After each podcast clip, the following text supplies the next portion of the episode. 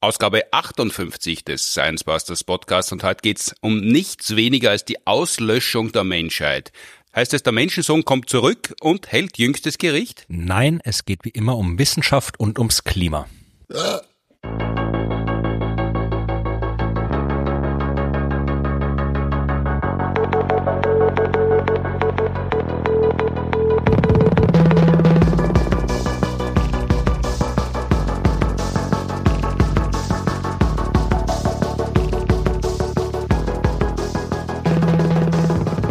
Herzlich willkommen zur 58. Ausgabe des Science Busters Podcasts, produziert wie immer mit Unterstützung der Uni Graz und der TU Wien. Mein Name ist Martin Puntigam und heute mir gegenüber sitzt wieder mal Florian Freistetter, Astronom und Mitgestalter des Podcasts Das Klima. Hallo. Letzte Ausgabe im Science Busters Podcast haben der anorganische Chemiker Peter Weinberger und Peter Ertl, Bioanalytiker und Bioingenieur, gesprochen über thermochemische Energiespeicherung, Mikrofluidik und wie Österreicher die Welt retten. Das war quasi schon die Vorbereitung auf die Menschheitsauslöschung heute. Wir haben auch gesprochen, wie durch Wiederverwerten der Abwärme der Ausstieg aus Öl und Gas leichter gelingen kann, wann Chemikern das Herz aufgeht, wodurch man die Lust der Energiebetriebe auf nachhaltige Energieverwendung steigert und wie sehr die Energiewende stinken darf. Heute geht es ums Gegenteil von Klima- und Zivilisationsschutz, zumindest gegen Ende der Ausgabe. Wir beginnen aber, bevor wir uns der Auslöschung des Lebens auf der Erde zuwenden, mit Klimaaktivismus und ob das helfen kann, das zu verhindern und beantworten ganz zuvorderst noch zwei Fragen, die aus unserer Frag Designs Buster Sendung auf FM4 am 30. Mai übrig geblieben sind und beantworten sie jetzt, weil die nächste Sendung ist erst wieder am 20. Juni auf FM4 und zwar hat CH Messner gefragt, was wir von der Energiezukunft mit Pellet- und Hackschnitzelheizungen halten. Das Problem an der Sache mit dem Pellet oder Hackschnitzel oder was auch immer man da an Holzbestandteilen und Produkten verfeuert, ist, dass es oft so heißt oder oft gesagt wird, das ist ja CO2-neutral und auf den ersten Blick stimmt es, weil da hat man einen Baum, der wächst und holt CO2 aus der Luft und dann nimmt man den Baum und verbrennt ihn und dann kommt genau das CO2, was der Baum vorher rausgeholt hat, wieder in die Atmosphäre rein. Also prinzipiell wäre das mal CO2-neutral. Das Problem an der Sache ist, dass das eine zeitliche Asymmetrie beinhaltet, wenn man es wissenschaftlich hochgestochen sagen will. Mhm. Soll heißen, so ein Baum braucht lange, ein paar Jahrzehnte, bis er ausreichend gewachsen ist und in der Zeit das CO2 aus der Luft geholt hat. Verfeuert ist er aber schnell. Das heißt, man hat dann sehr viel CO2 in der Luft und bis dann der nächste Baum, der dann wieder nachgewachsen ist, das gleiche Menge rausgeholt hat, in der ganzen Zeit ist das CO2 in der Atmosphäre drin und solange es drin ist, führt es zu einer Erwärmung der Atmosphäre. Das, das heißt, ist wie bei Bankgeschäften quasi. Wenn man überweist und es kommt das Geld aber nicht sofort am anderen Konto an, sondern erst zwei Tage später, dazwischen kann die Bank mit dem Geld arbeiten. Das ist das, was das CO2 in der Atmosphäre macht. Ich weiß nicht, ob das CO2 welche Geldgeschäfte macht, aber es macht auf jeden Fall die Erde wärmer. Das ist das erste Problem. Das zweite Problem von nachwachsenden Rohstoffen wie Holz und anderen Sachen, die man da vielleicht verfeuern kann, ist ein potenzieller Landnutzungskonflikt konflikt weil wir haben ja Wälder nicht nur aus Spaß an der Freude rumstehen, sondern die sind auch durchaus wichtige CO2-Senken, die sind wichtig für die Biodiversität, die sind aus vielen Gründen wichtig fürs Klima und für andere Sachen, die wir gern äh, auf der Erde behalten würden. Und wenn wir jetzt anfangen, ähm, diese Bäume abzuschneiden und zu verheizen, ja, dann sind sie nicht mehr da. Und natürlich äh, wachsen die nach, aber es kommt darauf an, was nachwächst. Wenn ich wirklich einen schönen ja, Mischwald irgendwie, der seit 100 Jahren da steht, abholz und dann eine Fichtenplantage hinbaue, dann kommt es vielleicht lang langfristig gesehen fürs CO2-Speichern aufs Gleiche raus, aber kurzfristig habe ich ein komplett anderes Ökosystem, das dann vielleicht auch ganz andere CO2-Speicherfähigkeiten langfristig entwickelt. Und vielleicht möchte ich eben auch, wenn ich jetzt irgendwie immer mehr äh, Holz brauche zum Verheizen, ja, dann brauche ich auch immer mehr Fläche, auf die ich es anbauen kann. Und mit der Fläche möchte ich was anderes machen vielleicht, kriege dann Probleme mit Bewässerung und so weiter. Und äh, fürs Pellet herstellen werden ja normalerweise auch nicht irgendwie die hundertjährigen Eichen verwendet, die irgendwie 50 Meter hoch sind oder sowas, sondern da schneidet man gern den, die kleinen Bäume weg, die vielleicht ansonsten noch länger gewachsen wären und dann noch mehr CO2 speichern hätten können. Aber wenn die Firma sieht, okay, ich kann jetzt Geld verdienen mit Pellets, weil alle mit Pellets heizen, dann kann man das kleine Zeug auch wegschneiden und dann äh, nimmt man da die Möglichkeit, dass das CO2 speichern kann. Und das dritte Problem, das nichts mit dem Klima zu tun hat, aber trotzdem ein Problem ist, ist, dass man immer noch Zeug verbrennt. Ja, und wenn man Zeug verbrennt, äh, selbst äh, wenn die Technik noch so gut ist, dann kriegt man Feinstaub, dann kriegt man trotzdem irgendwelche Abgase, es kommt trotzdem Methan, Lachgas und so weiter, alle Verbrennungsrückstände kommen trotzdem in die Atmosphäre. Das heißt, das kann man auch bleiben lassen, wenn man es äh, vermeiden kann, so schön ein Kaminfeuer sein mag. Rein vom Feinstaubeffekt kann man sich auch irgendwie einen LKW mit laufendem Motor in die Auffahrt stellen. Das hat quasi so vom, vom Feinstaubgehalt, den man damit erzeugt, den gleichen Effekt. Also echt, also der, der heimelige Winterabend mit einer Tasse Tee und ähm, die Schallplatte hat man früher aufgelegt. Jetzt schaut man vielleicht irgendeinen Film über einen Streamingdienst oder liest was und im, im Kachelofen oder im, im freistehenden Ofen knistert das Holz. Das hat denselben Feinstaubeffekt, wie wenn die, die ganze Nacht der LKW mit laufendem Motor vor der Haustür stehen würde. So ungefähr. Also natürlich kommt es darauf an, welche Art von Ofen ich verwende. Also so ein moderner Pelletofen wird vielleicht andere Abgaswerte haben, als wenn ich da irgendwie so ein offenes Feuer im Kamin habe. Da gibt schon Unterschiede, aber prinzipiell ist es schon durchaus äh, vergleichbar mit dem, was so der Verkehr macht. Und wer es gerne genau wissen möchte, ich kann in den Shownotes ein Buch verlinken, wo diese ganze Feinstaubproblematik sehr schön unterhaltsam, verständlich, populärwissenschaftlich aufgearbeitet ist, wo man dann eben auch diesen ja durchaus äh, beeindruckenden Vergleich mit dem LKW in der Auffahrt nachlesen kann. Mhm. Wie heißt das Buch? Äh, das weiß ich jetzt gerade nicht. Äh, Cleaning the Air, Clearing the Air. Äh, der Schwarzenegger hat es empfohlen. Mhm. Der ja immerhin schlauere Sachen sagt als die allermeisten Regierungspolitiker, was uns jetzt zur zweiten Frage bringt, nämlich Chris hat uns noch gefragt in unserer Fragestunde auf FM4 am 30.05., das kann man übrigens auch als Podcast im FM4-Kanal, Science Busters FM4-Kanal nachhören, auch das verlinkt man in den Show Notes, hat gefragt, wäre es nicht besser, man schaut sich das Big Picture an. Also die drei größten Bereiche, die am klimaschädlichsten sind und dann schaut man sich an, wer das verursacht und dreht das dann ab. Ich denke hierbei an Landwirtschaft, Klammer auf Ernährung, Klammer zu Industrie und reiche Menschen. Ja, also ich weiß nicht, in welche Probleme man kriegt, wenn man reiche Menschen abdrehen möchte, aber natürlich äh, ist es prinzipiell absolut sinnvoll, wenn man schaut, wir haben ein großes Problem, was sind die Ursachen dieses Problems, was sind die größten Ursachen des Problems? Und dann stellen wir diese Ursachen ab. Das wäre quasi so der sinnvolle, rationale Weg, dieses Problem zu bekämpfen. Aber wenn wir als Menschen in der Lage wären, sinnvoll und rational vorzugehen, dann hätte man das Problem wahrscheinlich gar nicht erst. Das heißt, natürlich wäre es sinnvoll, wenn man sich die großen Sektoren anschaut, die CO2 und Treibhausgase emittieren. Das sind eben, das sind Landwirtschaft, das ist Industrie, das ist auch der Verkehr, das sind auch die reichen Menschen, also das reichste Prozent der Menschheit setzt so viel CO2 frei wie das, äh, die ärmste Hälfte der Menschheit ungefähr.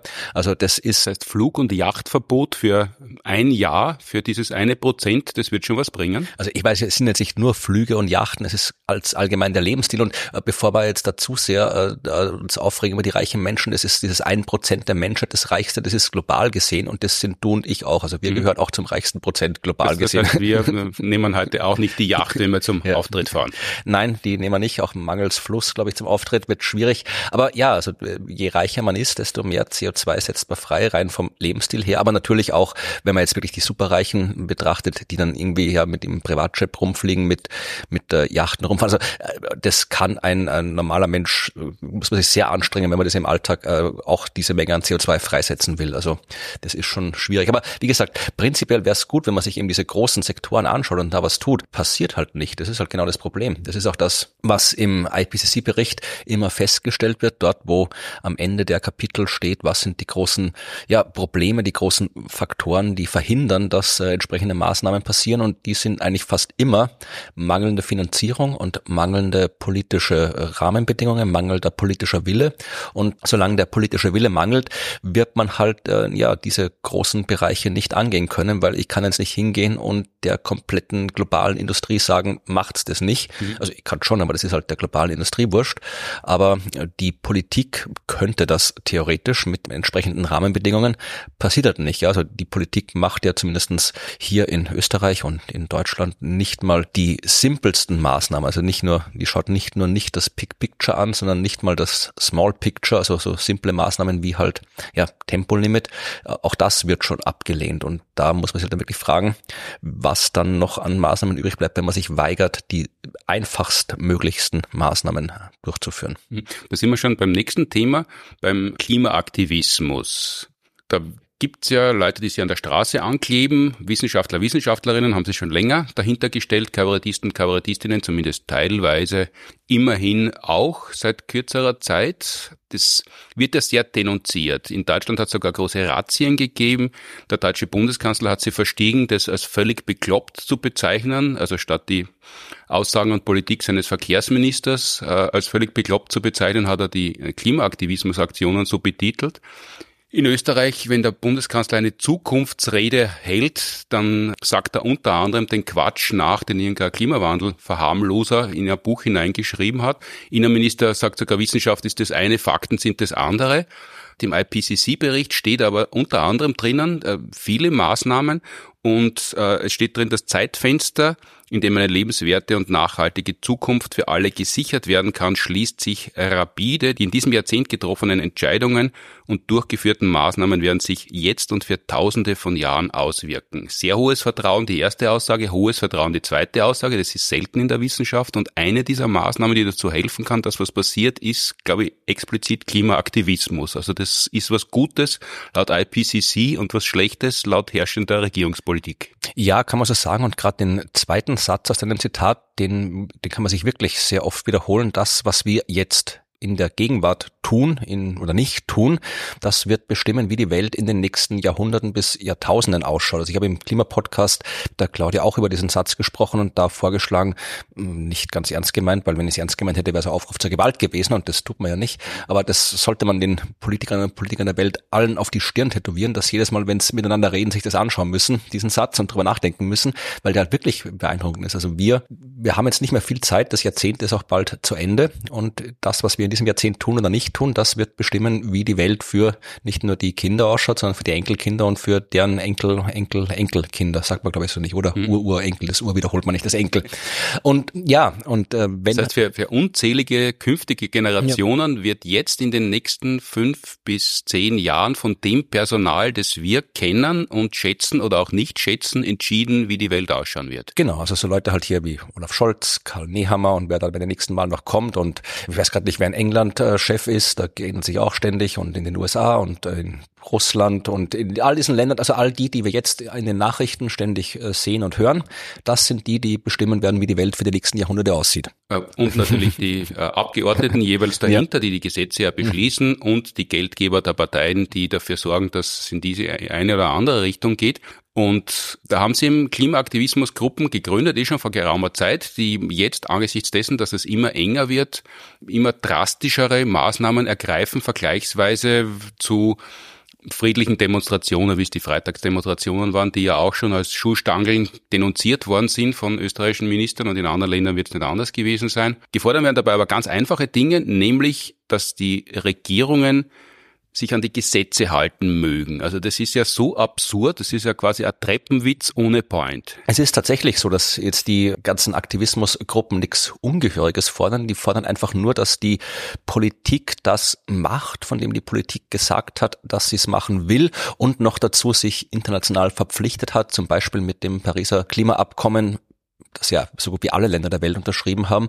Also sie haben sich verpflichtet, das zu tun und die Aktivismusgruppen fordern von der Politik, dass sie das machen soll, von dem sie gesagt hat, dass sie es macht. Also mhm. die fordern nicht mal auf dem Papier etwas, wo die Politik gesagt hat, nein, das werden wir nie und nimmer machen. Aber die Politik sagt halt, ja, wir wollen das aber nicht so machen, wir wollen es lieber anders machen. Aber keiner hat bis jetzt vernünftig gesagt, wie dieses anders ausschauen soll. Und das ist halt das Problem, ja. Und die, die Aktivismusgruppen, ich würde nicht sagen, dass die immer radikaler oder werden, weil das vorhin gerade gesagt, äh, angefangen hat's mit Fridays for Future und gewaltfreien Demonstrationen. Ja, das gewaltfrei ist es ja nach wie Wollte ich gerade sagen, ja, gewaltfrei ist es nach wie vor. drastische Reaktionen, ja, ja, also statt spazieren gehen und zu schreien, wir wollen eine äh, ordentliche ordentliche Klimazukunft mhm. haben, äh, ist ja, sie wo ankleben, ist drastischer, aber mhm. weit nicht radikaler. Nein, nee, also es ist auch nicht gewaltvoller geworden. Das Problem an der Sache ist halt, ja, also dieses äh, Fridays for Future, diese großen Klimademonstrationen, die so 2018, 2019 stattgefunden haben, weltweit, ja, die haben schon was gebracht. Also das ist auch noch im aktuellen Sachstandsbericht des IPCC mit erwähnt. Also es kam noch früh genug, bevor der aktuelle Bericht verfasst worden ist. Das ist da noch erwähnt. Natürlich äh, logischerweise nicht zu Ende erforscht, weil Forschung braucht halt auch ein bisschen, aber es wird zumindest im Bericht erwähnt, dass eben diese Art von Aktivismus tatsächlich ja auf jeden Fall nicht schadet, dass diese Art von Aktivismus Bewusstsein schaffen kann, dass auch die Menschen, die halt sich solche Demonstrationen anschauen oder halt daneben stehen, dass äh, für die dann sich das Bild des Aktivismus, das Bild der Klimakrise ändert. Also die haben danach eine positivere Einstellung gegenüber Maßnahmen. Also das hat schon Auswirkungen und haben auch gesehen, wie es die Auswirkungen auf die Politik gehabt hat. Am Anfang haben sie alle noch gesagt, ja, die sollen in die Schule gehen und die sollen was lernen, damit dann nachher irgendwie in der Zukunft mal irgendwie vernünftige Berufe machen können und so weiter und die sollen nicht schwänzen. Zu Schlaumeier, wie der deutsche Finanzminister, haben wir gesagt, man soll den Klimaschutz den Profis überlassen ja. und die Profis sitzen jetzt tatsächlich Jahre später in der Regierung und was die von Klimaschutz verstehen oder was sie unter Klimaschutz verstehen, das ist ja das Gegenteil davon. Ja, aber wie gesagt, also die Politik hat am Anfang das Ganze irgendwie sehr abgelehnt, hat das probiert runterzuspielen, hat die Fridays for Future AktivistInnen entsprechend äh, ja, ja, beschimpft, kann man fast schon sagen. Und dann sind es aber halt immer mehr und immer mehr und immer mehr geworden. Und dann hat die Politik gesehen, okay, das kann man jetzt nicht mehr so einfach ignorieren. Und dann hat man angefangen zu probieren, das so ein bisschen ja einzuverleiben. Also Greta Thunberg, die war ja auch beim hier Van der Bellen zu Besuch und bei diversen anderen Staatsoberhäuptern dieser Welt. Es gab große Konferenzen, wo die Politik sich gegenseitig versichert hat, wie toll Klimaschutz nicht ist. Also die Politik hat dann äh, so getan, als würde sie das alles super finden, wie sie die jungen Menschen einsetzen und gesagt, ja, das ist ganz toll, was ihr da macht. Aber ja, da hat sich das dann schon erschöpft, was an politischen Maßnahmen geschehen ist. Dann kam die Pandemie, dann gab es erstmal keine großen Massenveranstaltungen, logischerweise. Und nach der Pandemie ja ist immer noch nichts passiert. Und dann hat der Aktivismus eben ja eine andere Gangart eingeschlagen und eine andere Strategien probiert, um darauf hinzuweisen, dass es halt ja so nicht weitergehen kann. Und das ist jetzt das, was wir halt jetzt in den letzten Wochen, Monaten sehen, die diversen Aktionen von Extinction Rebellion von der letzten Generation in diversen Ländern, nicht nur in Österreich, wo jetzt eben eine andere Taktik probiert wird, um halt darauf hinzuweisen, dass die Politik nicht das macht, von dem sie gesagt hat, dass sie es tun will und nicht mal das simpelst Mögliche machen will, um das Problem zu lösen, das zu lösen ist. Mhm. Jetzt passiert ja sogar das Gegenteil. Es ist es nicht so, dass Politiker, Politikerinnen, die zuständigen Gremien sagen, die wissenschaftliche Lage ist klar, dieser mhm. Sachstandsbericht ist so eindeutig wie niemals zuvor. Das sind ja alles keine Menschen, die sich hinstellen und sagen, ich bin gegen Klimaschutz, ich finde Klimakatastrophe cool, ich hätte gern Erderwärmung um mehrere Grad, ist mir alles scheißegal, ich bin jetzt in Amt und Würden und möchte es genießen, sondern die behaupten ja das Gegenteil dessen, was sie machen und gehen teilweise, wenn man nach England schaut, sehr rabiat gegen Klima Schützer, Schützerinnen, Klimaaktivisten, Aktivistinnen vor und auch in Deutschland hat es jetzt eine Razzia gegeben. Der Verkehrsminister hat dann danach gesagt, man kann gegen die Meinung und Überzeugung von Menschen keinen Klimaschutz betreiben, was natürlich kompletter Quatsch ist, weil äh, da soll er mal mit seinem Parteikollegen, dem Finanzminister, reden. Der macht die ganze Zeit Politik gegen die Meinung und Überzeugung der Bevölkerung und das ist auch gut so, weil sonst wird niemand freiwillig Steuern zahlen. In Österreich gibt, mehren sich auch die Rufe, also schon von Anfang an, Rechtsextreme hätten gern, dass Aktivisten, Aktivistinnen, die sie ankleben, äh, auf der Straße anuriniert werden. Dann gibt's Leute, die sich selber sicher nicht für äh, rechts oder rechtsextrem halten, die fordern, man soll sie einsperren sofort, äh, ihnen den Führerschein wegnehmen und so weiter. Also das heißt, in Wirklichkeit ist die wissenschaftliche Ausgangslage klar. Es ist eigentlich auch politisch klar. Es gibt in Deutschland auch schon ein Urteil. In Österreich gibt es eine Klimaklage, die, über die demnächst befunden wird und die wir auch unterstützen. Aber das ist allen wurscht und stattdessen wird gegen die Aktivismusgruppen vorgegangen und die werden als Sündenbock stilisiert. Warum ist das so? Weil die Menschen, die jetzt in Amt und Würden sind, Bundeskanzler, ähm, Parlamentsabgeordnete sind, die sind noch nicht so alt, dass sie das nicht erleben werden, wie schlimm das werden kann in den nächsten Jahrzehnten. Ja, also da müsste man jetzt wirklich irgendwie Politikwissenschaft, die Psychologie oder sonst wen bemühen, wenn man es wirklich genau wissen will, falls man es genau wissen kann. Aber äh, so aus erster Sicht ist es vermutlich recht einfach zu verstehen, warum das so ist, weil das sagt ja die Wissenschaft sehr eindeutig, dass die Klimakrise negative Auswirkungen haben wird und die werden immer negativer werden. Also wir sehen es ja schon mit den diversen extremen Wetterereignissen und alles. Also das ist ja schon durchaus spürbar und das wird noch sehr viel spürbarer werden.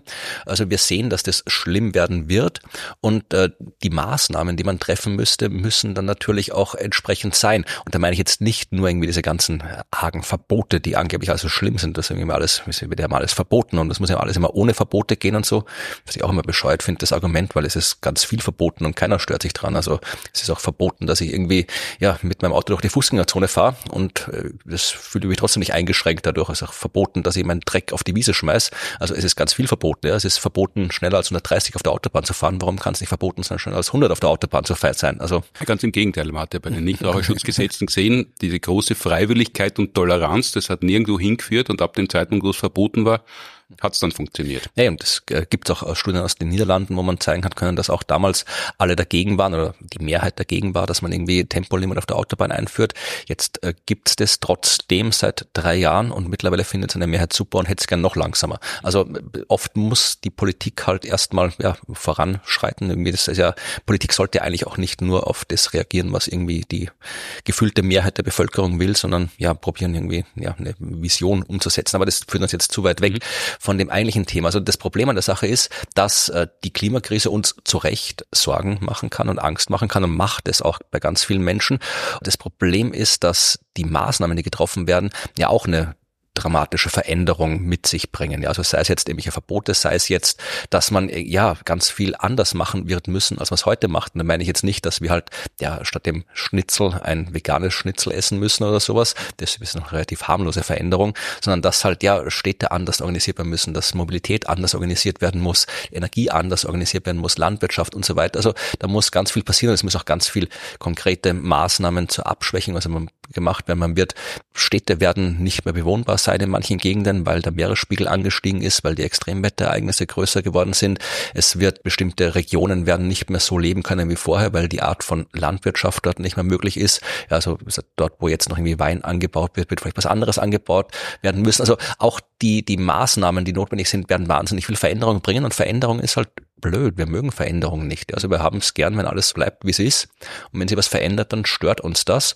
Und wir hätten halt gern, dass sie nichts ändern muss. Aber durch die Klimakrise oder durch die Maßnahmen zur Klimakrise wird sie auf jeden Fall was ändern. Das, da kommen wir nicht umhin.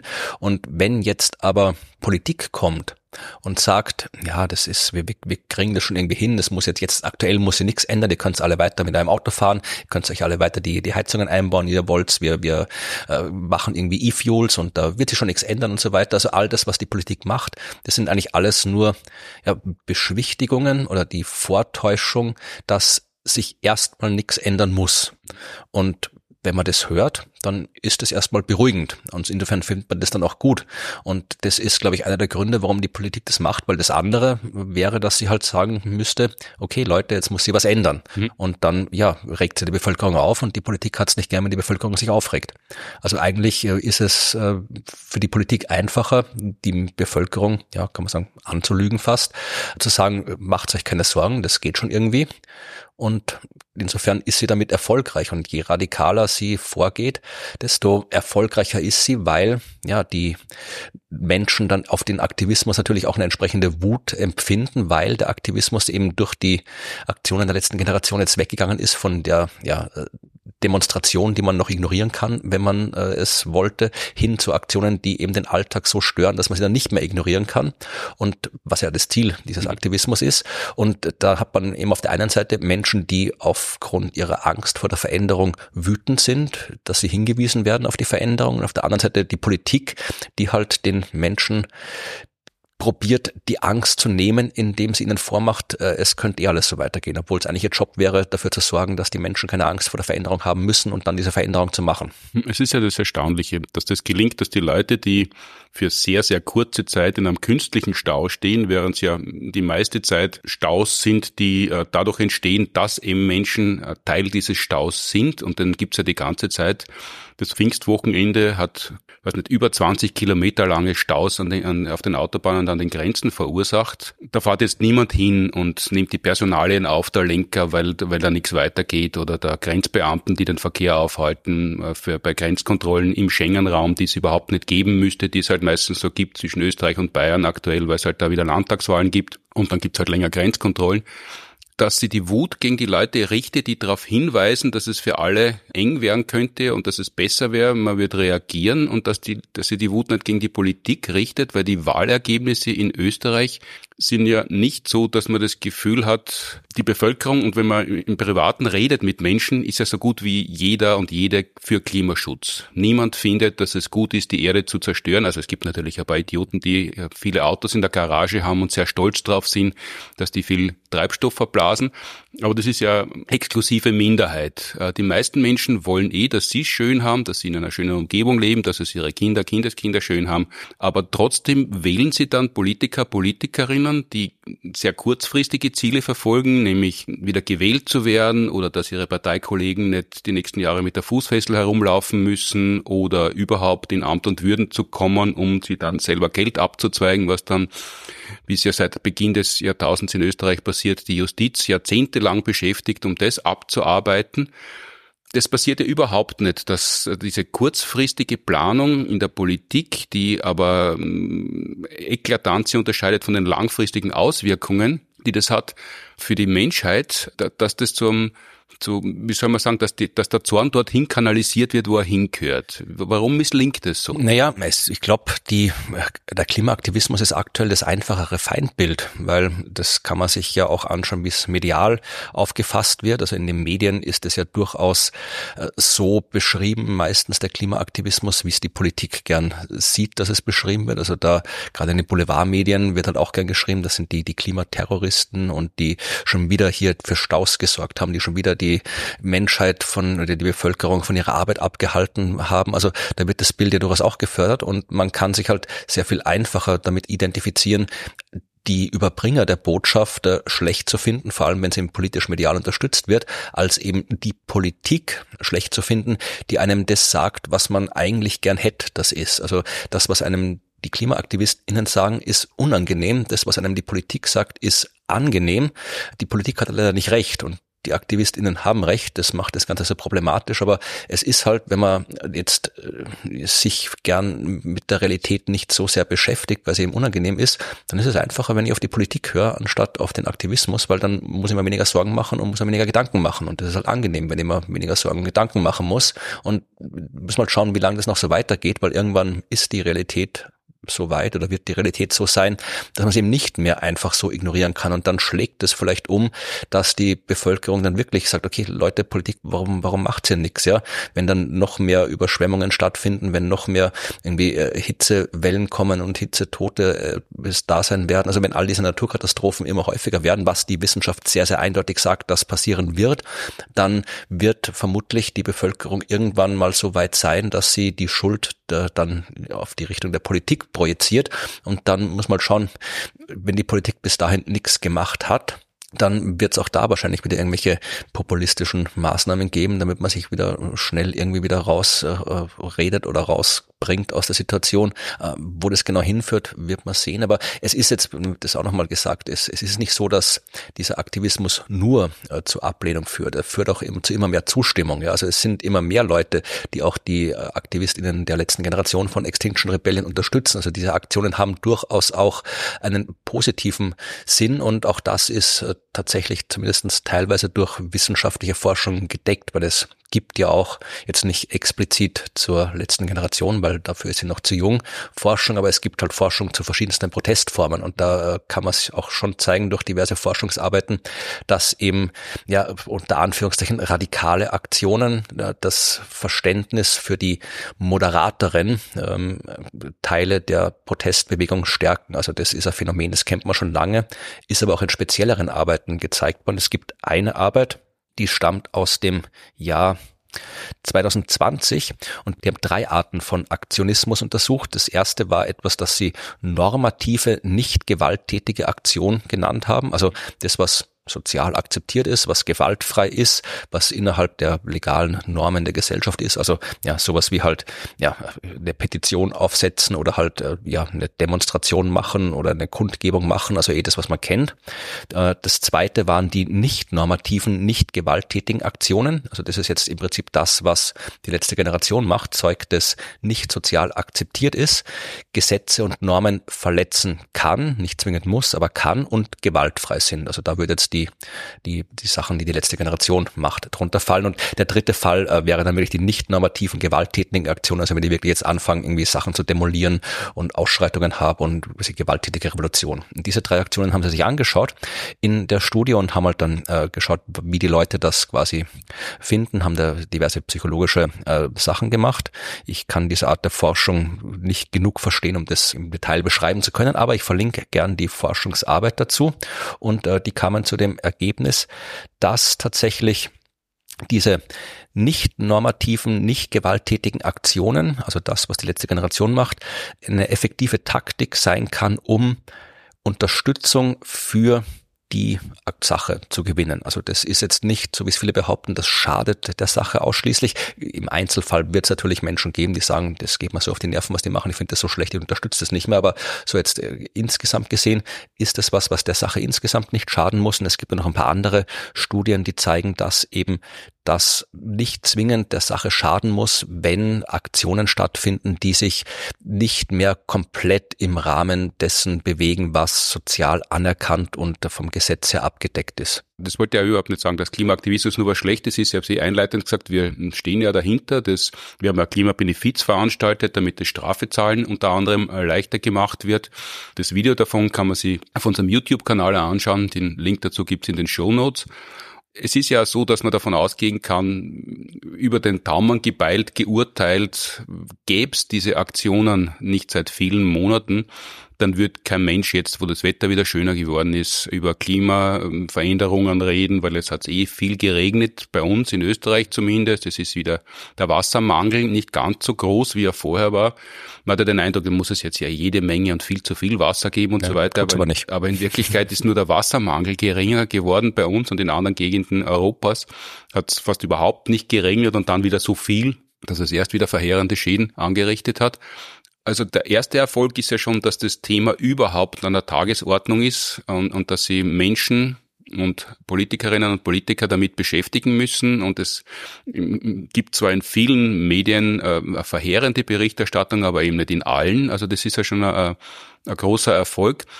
Und das zweite ist, dass natürlich diese Bewegungen wachsen, aber es ist halt, es ist halt zu wenig in Wirklichkeit. Und zwar deutlich zu wenig. Man bringt es nicht mehr zu einer großen Bewegung auf der Straße. Ich kann mich erinnern, wie ich meine Kollegen, Kolleginnen aus der Kabarettbranche versucht habe, dazu zu bringen, sie da zu beteiligen an dieser Solidaritätsaktion. Und dann war nicht der Hauptgrund derer, die nicht gekommen sind, dass sie keine Zeit gehabt haben. Das hat es auch gegeben. Da waren Leute, die wären gern gekommen, waren aber geografisch woanders. Aber die meisten Ausreden, die ich bekommen habe, die waren genauso banal und platt und, und sie in die einfache Lösung flüchtend, wie das, was man halt in den Boulevardmedien lesen kann, von Menschen, die aber von sich der Meinung sind, sie sind urschlau und können tolle Sachen von der Bühne runter sagen. Das heißt, wie, wie kann man denn die erreichen? Weil die Leute wählen die Politiker, Politikerinnen, die keinen Klimaschutz im ausreichenden Maß betreiben, nicht ab und gleichzeitig flüchten sie sie in die Ausreden sehenden Auges, weil die Menschen, das ist das, was mich immer so irritiert, die sind ja nicht dumm. Die allermeisten Menschen können ihr Leben organisieren, können denken, haben oft außergewöhnliche Hobbys und Fähigkeiten. Das heißt, man hört dann immer, man muss die Menschen mitnehmen, man muss sie überzeugen, man muss ihnen Angebote machen und wenn, wenn man das alles nicht macht, dann, dann kommt es zu einer Trotzreaktion und dann ist man schuld dran, dass die Menschen rechtsradikale Parteien wählen und Klimaschutz ablehnen.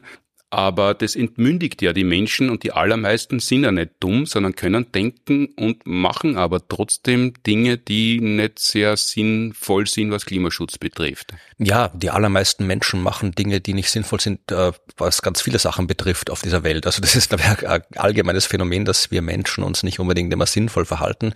Wir halten uns immer für rational, aber niemand von uns ist rational. Also wir sind per Definition fast irrational, wir Menschen, und das macht halt viele Sachen problematisch. Ich weiß jetzt nicht, wenn ich wüsste, wie man das Problem lösen könnte, dann würde ich nicht da sitzen, sondern dann würde ich das schon machen, was ich dann machen würde, wenn ich wüsste, was ich machen sollte. Aber was es gibt, sind sogenannte soziale Kipppunkte. Das ist jetzt irgendwie nicht so ein exakt definiertes Phänomen, wie es die naturwissenschaftlichen definierten Kipppunkte im Klimasystem sind, aber es müssen nicht alle mit dabei sein. Es reicht, wenn eine ausreichend große Menge mit dabei ist und das können durchaus irgendwie, muss jetzt nicht mal die Mehrheit sein. Ja, es reicht auch schon eine ausreichend große Minderheit, die eben zeigt, das geht, das funktioniert oder das sollte man tun und dann kann man dadurch dann eben noch viel mehr Unterstützung gewinnen, auch von denen, die es vielleicht bis jetzt nicht interessiert hat oder die sich vielleicht von Anfang an aus welchen Gründen noch immer nicht so exponieren wollten, weil es muss ja nicht irgendwie, es ist nicht wie für jeden das richtige Mittel der Wahl, sich jetzt irgendwie von der Polizei verhaften zu lassen. Da gibt es viele Gründe, warum manche Menschen das nicht wollen.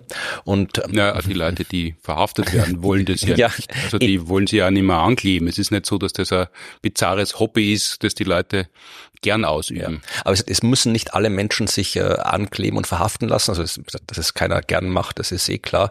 Aber es müssen nicht alle tun, sondern es reicht eben, wenn es eine irgendwann eine groß, ausreichend große Menge an UnterstützerInnen ist, die da diese Sachen unterstützen, dann könnte es vielleicht äh, Sachen nach sich ziehen. Das Problem ist, dass eben der Aktivismus ja, Aktivismus ist, um was, auf was hinzuweisen und diesem Aktivismus sollten dann Taten folgen und in dem Fall müssen es halt Taten von Seiten der Politik oder halt so der Menschheit allgemein sein.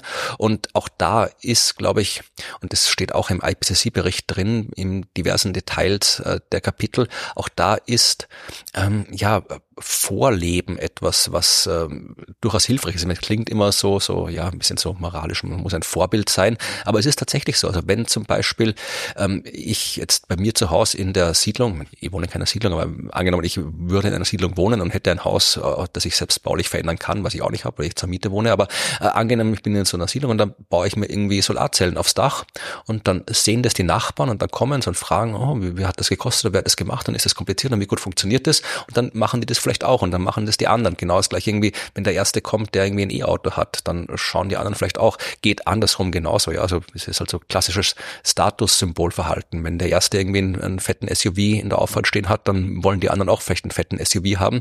Aber das ist tatsächlich ein, ein psychologischer äh, erforschter Effekt, der eben auch im IPCC-Bericht äh, referenziert wird, dass äh, so Vorbildverhalten oder nicht muss ich Vorbildverhalten, sondern einfach nur sichtbares Verhalten mhm. dazu führen kann, dass andere Menschen mitmachen. Und das ist vielleicht auch der Punkt, wo man sagen kann, den man vielleicht, wenn man jetzt wirklich so als, als Individuum äh, eine Handlungsanweisung bekommen will, wie man damit umgeht, wenn man jetzt selbst irgendwie äh, gerne äh, was machen möchte, mhm. dass mehr Menschen sich für die Problematik interessieren.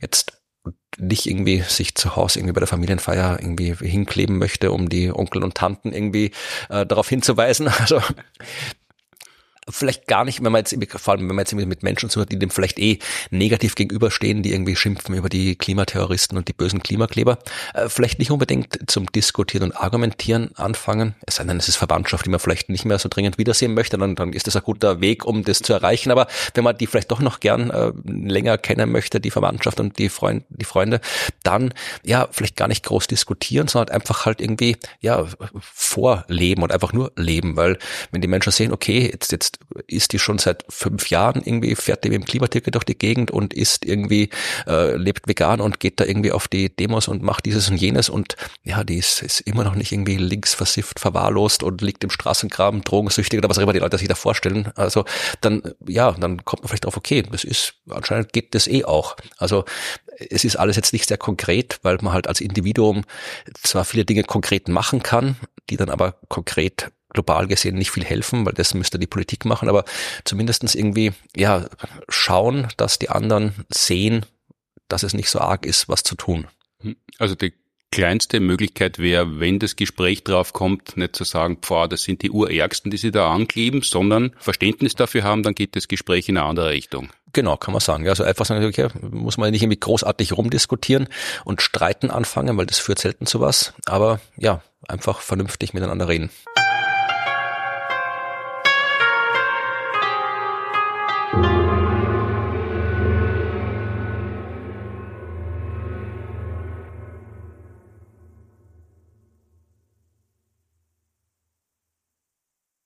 Das ist natürlich eine komische Situation, dass man, wenn man gern hätte, dass mehr weitergeht, sagt, man soll vernünftig miteinander reden, wo diese Plattitüden immer von politischer Seite kommen, dass man dialogfähig bleiben muss und in Dialog treten muss, während Reden ja natürlich nicht sinnlos ist, aber harmlos ist im Vergleich zu Handeln.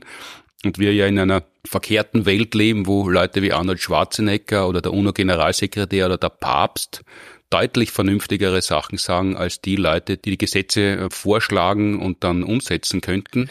Wäre übrigens eine schöne Idee für einen neuen Hollywood-Film. Schwarzenegger und der Papst äh, als Klimakämpfer gegen die Politik der Welt. Da kann man sicher was draus machen. Und wenn das nicht gelingt, dann passiert unter Umständen das, was den Namen vom Autor habe ich vergessen und der ist auch nicht so bedeutend, aber das, was der österreichische Bundeskanzler nachgebietet hat, dann gibt's Untergangsirrsinn und Untergangsapokalypse und all dieses Zeug, das er da von sich gegeben hat, um Klimaschutz zu diskreditieren.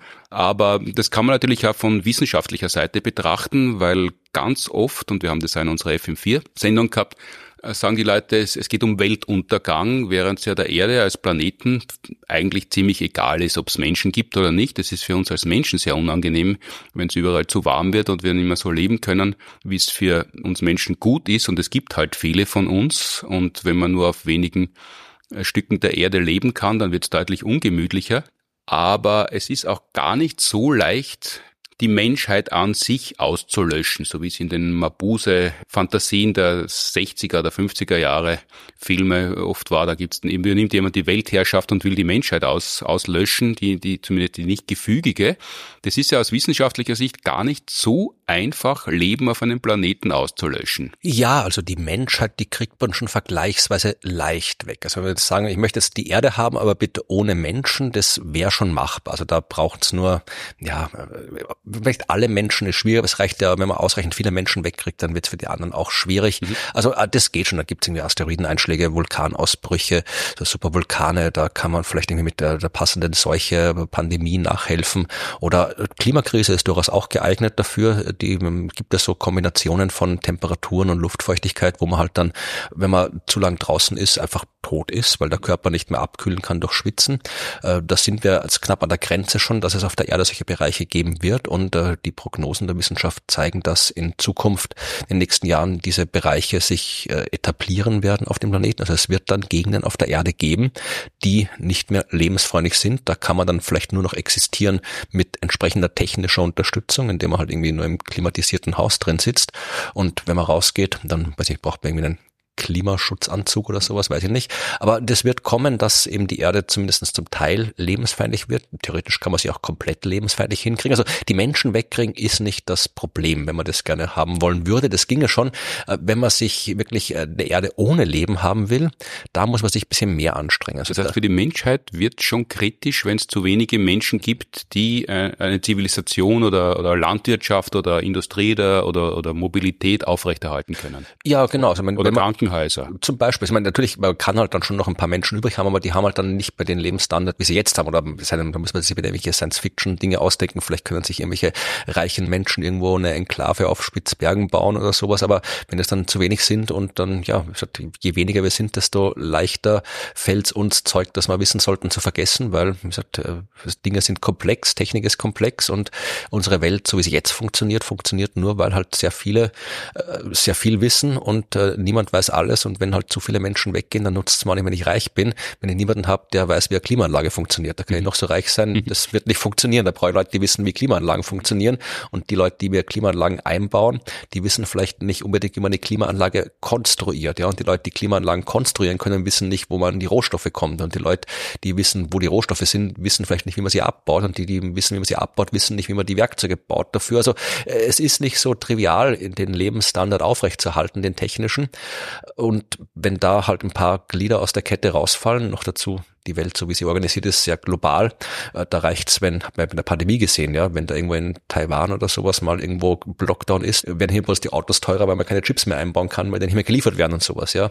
Also das ist relativ vergleichsweise einfach, da diesen technischen Lebensstandard, die technische Zivilisation äh, zu zerstören. Das wird man vermutlich relativ schnell hinkriegen. Das heißt, Aliens, die den ähm, Planeten menschenfrei haben wollen, haben es nicht so schwer, aber wenn sie ihn wirklich besenrein haben wollen, ohne Leben, dann ist es komplizierter. Das Leben komplett wegzukriegen von der Erde, das ist tatsächlich komplizierter. Und überraschenderweise, auch für mich überraschend, wie ich über das Thema recherchiert habe, gibt es wissenschaftliche Forschung zu dem Thema. Also es gibt Wissenschaftlerinnen und Wissenschaftler, die wissenschaftlich erforscht haben, was man tun müsste, um alles Leben auf der Erde auszulöschen. Das macht man, weil man es wissen möchte oder weil es da irgendwelche Suberkenntnisse gibt, die man daraus gewinnen kann. Kommt darauf an, wie du fragst. Die Verschwörungstheoriegläubigen würden wahrscheinlich sagen, die machen das, weil sie das irgendwie im Geheimen machen wollen. Äh, tatsächlich macht man das erstens, wenn man es wissen will mhm. und zweitens, weil es durchaus eine relevante Information ist, weil wir haben ja nicht nur die Erde als Planet, wir wissen ja, dass es ganz viele andere Planeten gibt im Universum und wir interessieren uns durchaus dafür, ob es auf anderen Planeten auch Leben gibt und wenn wir wissen wollen, wo es Leben gibt, wo es Leben geben kann, wie Leben überhaupt entsteht, entsteht, was es braucht, damit Leben entstehen kann, naja, dann ist es gut zu wissen, was passieren muss, damit Leben, das da ist, mhm. verschwindet, weil das ist auch eine Information, die wir brauchen, um einschätzen zu können, wie häufig Leben ist. Also das ist einer der Motivationsgründe, warum die sich das angeschaut haben, mhm. was man braucht, um das Leben auszulöschen. Und wie, wie sind die Ergebnisse? Also jetzt Menschen kriegt man verhältnismäßig leicht weg, wenn man das möchte. Will zum Glück niemand äh, zumindest nicht meines Wissens. Aber wie schaut's denn mit einfacheren Lebensformen aus? Also diese Forschungsarbeit, die erschienen ist im Jahr 2017, da haben die als so als äh, Basis äh, die Bärtierchen genommen. Also es ist nicht das simpelste Leben, das es gibt, aber es ist Leben, das sehr, sehr schwer umzubringen ist. Oder eigentlich ist es gar nicht schwer umzubringen, weil theoretisch kann ich so ein Bärtierchen mit dem Finger äh, zerquetschen, wenn ich weiß, wo es ist. Genau, die sind sehr klein, die sind irgendwie so einen Millimeter groß. Aber die kann man mit freiem Auge sehen, soweit ich Genau, also wenn ich sehen kann und dann brauche ich, kann ich einfach, kann ich tut man nicht, die haben auch nichts getan, die muss man nicht tot machen, ja, wenn man sie sieht, die tun einem auch nichts, aber ich könnte sie theoretisch einfach mit dem Finger zerquetschen. Aber äh, das, äh, wenn jetzt nicht irgendwie ein gigantischer Alien-Finger aus dem Weltall kommt, so aller Monty Python, dann ist, sind die relativ widerstandsfähig. Also Bärtierchen können. Kurz, kurz einmal sagen, Bärtierchen, die, die heißen deshalb so, weil sie unter dem Elektronenmikroskop fast ein bisschen putzig ausschauen wie, wie, ja. wie Bärchen. Genau, sind so witzige Mikroorganismen und schauen halt irgendwie, ja, Bärchen, so Gummibärchen, eher mhm. nicht so wie biologische echte Bären, aber so, so, ja, so, so kleine, ein bisschen so wie, wie Gummibärchen ist ein guter Vergleich, ja, so schauen die aus. Tardigrade äh, heißt jetzt ja auf wissenschaftlich und auf Englisch, falls das wer irgendwo recherchiert und sich wundert, von welchen Tieren ich rede. Und die sind halt wirklich sehr, sehr widerstandsfähig. Die können ja extrem tiefe Temperaturen aushalten, extrem hohe Temperaturen aushalten, die können im Weltall überleben für eine Zeit lang, denen macht irgendwie ja radioaktive Strahlung so gut wie gar nichts aus. Also die sind sehr, sehr widerstandsfähig. Also wenn ich nicht wirklich um die Welt gehe und jedes einzelne mit dem Finger zerquetscht, dann sind die schwer auszurotten und die haben in dieser wissenschaftlichen Arbeit gesagt, okay, alles, was geeignet ist, um sämtliche Bärtierchen auf der Welt auszulöschen, nimmt auch mal alles andere mit sich und auf jeden Fall die Menschen. Also es ist das Bärtierchen-Äquivalent, kann man sagen sagen.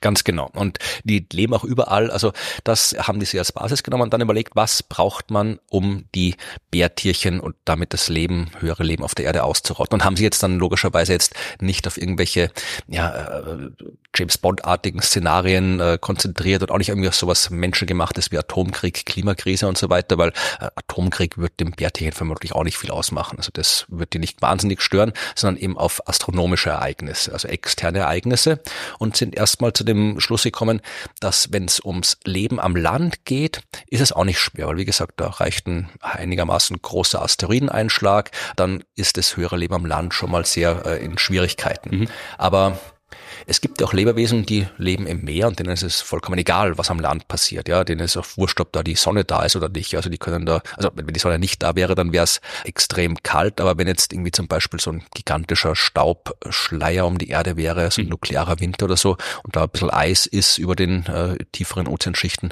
ist es denen auch egal. Ja, also da gibt es genug Lebewesen, die das aushalten. Und wenn man die auch noch loswerden will, dann muss man halt wirklich im Wesentlichen mal den Ozean zum Kochen bringen. Mhm dann ausreichend heißes Wasser, dann hat man eine gute Chance, das Leben auf, im Ozean auszulöschen und alles, was man macht, um die Weltmeere zum Kochen zu bringen, das äh, nimmt das Leben auf dem Land dann eh auch mit. Also das braucht man sich dann nicht mehr extra drum kümmern.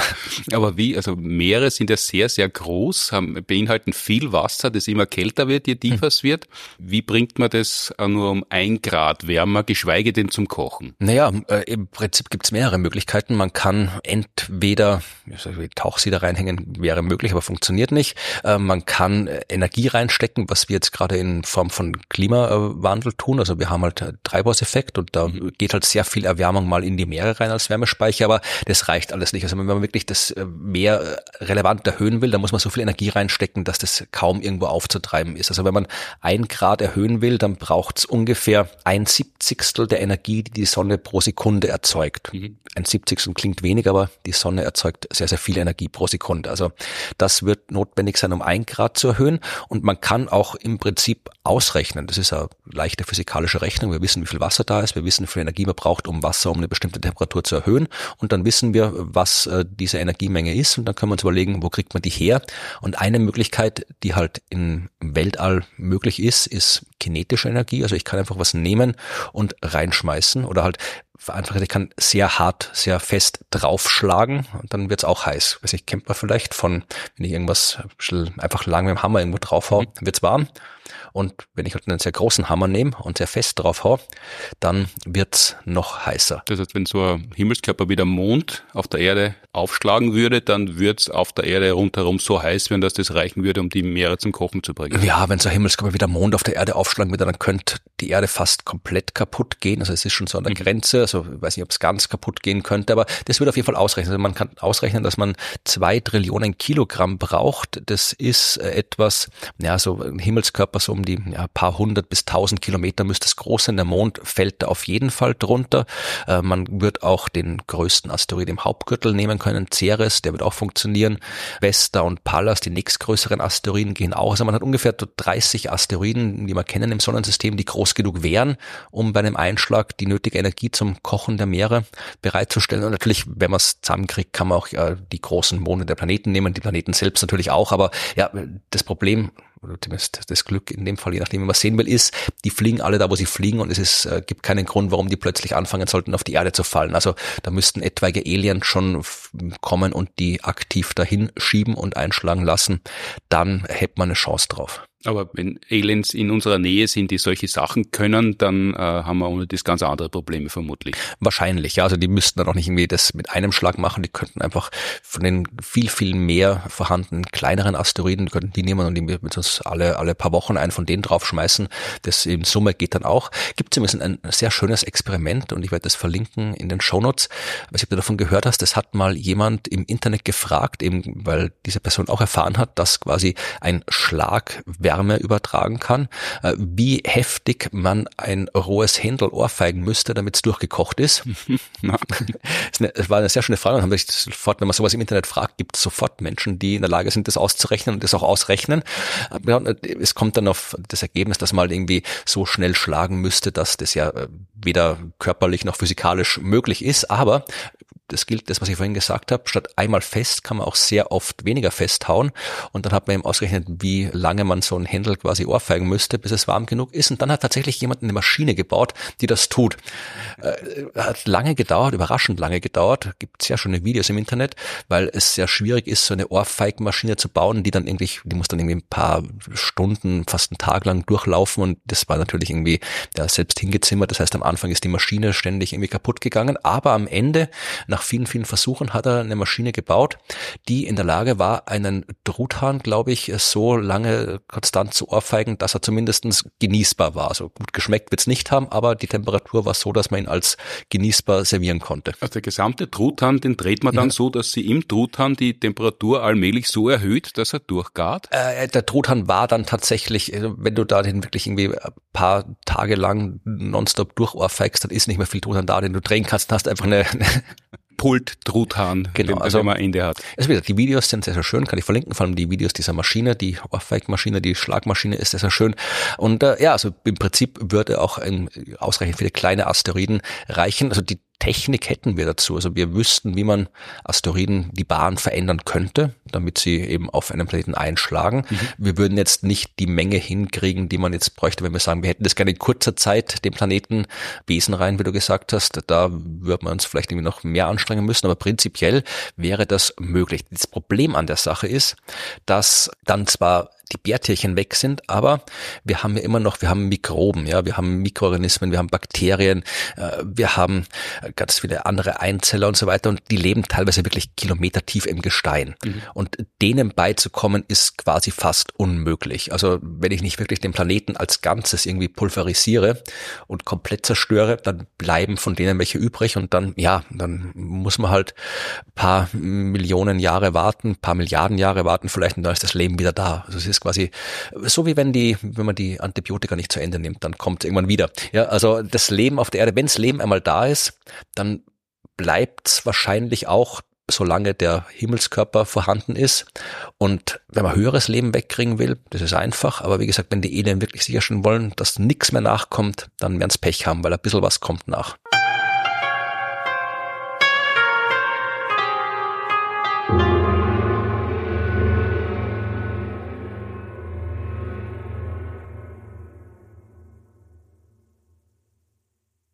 Weil wenn das so ist, dann können sich auch solche Zierleisten wie Kulturveranstaltungen etablieren, die ja wesentlich dazu beitragen können für viele Menschen, dass das Leben schön und lebenswert ist und abwechslungsreich in den Zeiten, wo man nicht nur mit Überleben beschäftigt ist.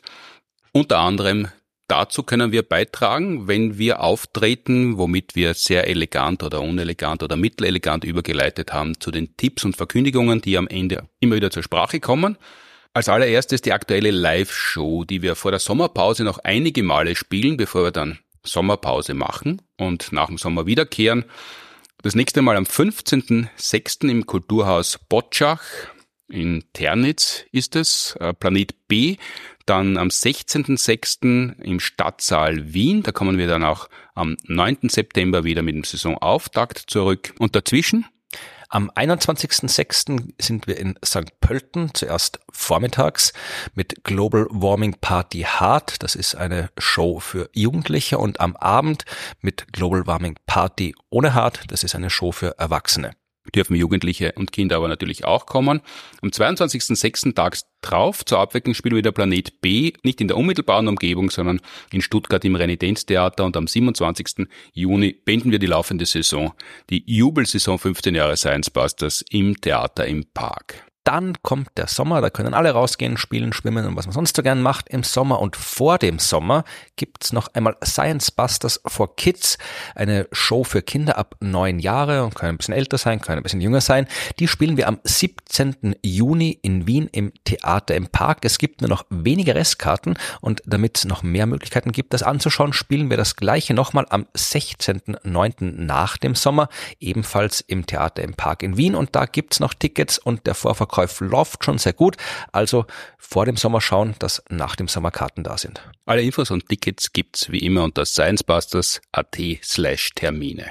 Wer Martin Puntigam solo auf der Bühne sehen möchte, kann das mit seinem Programm Glückskatze tun, das noch einmal vor der Sommerpause stattfindet am 23. Juni im kleinen Posthof im Deutschen Museum in München.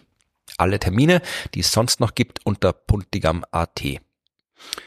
Wer uns nicht sehen möchte, kann uns hören. Am 20. Juni gibt's wieder Frag die Science Busters auf Radio FM4 von 18 bis 19 Uhr. Eine Stunde lang Fragen zum Klima. Äh, wer uns nicht live im Radio hören möchte, kann es entweder nachhören oder er kann von uns lesen. Das Jubelbuch der Science Busters Wissenschaft ist das, was auch dran gilt, wenn man nicht dran glaubt gibt's nach wie vor zu erschwingen. Erschienen ist es im Hansa Verlag und wer es nicht lesen möchte, kann sich's vorlesen lassen, beziehungsweise ist es schon vorgelesen, dann muss man es nur anhorchen von Thomas Leubel eingelesen, erschienen im Hörverlag. Man kann uns auch jede Woche auf Radio FM4 hören, schon seit 2007 und vermutlich noch viel länger in die Zukunft.